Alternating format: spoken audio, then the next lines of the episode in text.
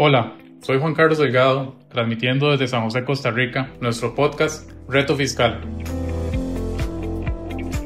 Reto Fiscal es un podcast desarrollado por Auditaxis International. Auditaxis Costa Rica cuenta con más de 15 años de experiencia en temas tributarios, asesorías fiscales, contables y administrativas para empresas, tanto nacionales como internacionales. Adicionalmente contamos con el apoyo de Auditaxis International, que es una red de contadores a nivel de Latinoamérica que cuenta con más de 15 oficinas.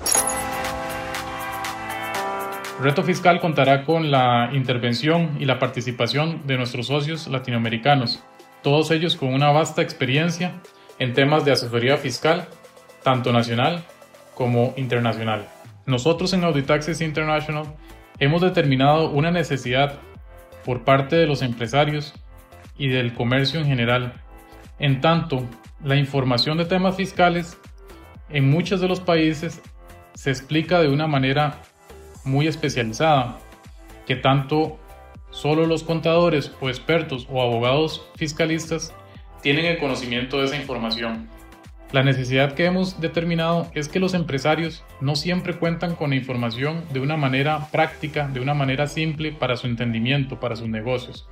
Es por ello que hemos decidido crear este ambiente donde hablaremos, conversaremos acerca de esas tendencias tributarias, de esas tendencias de negocios que pueden facilitar y que puede ser implementada en el día con día de los empresarios.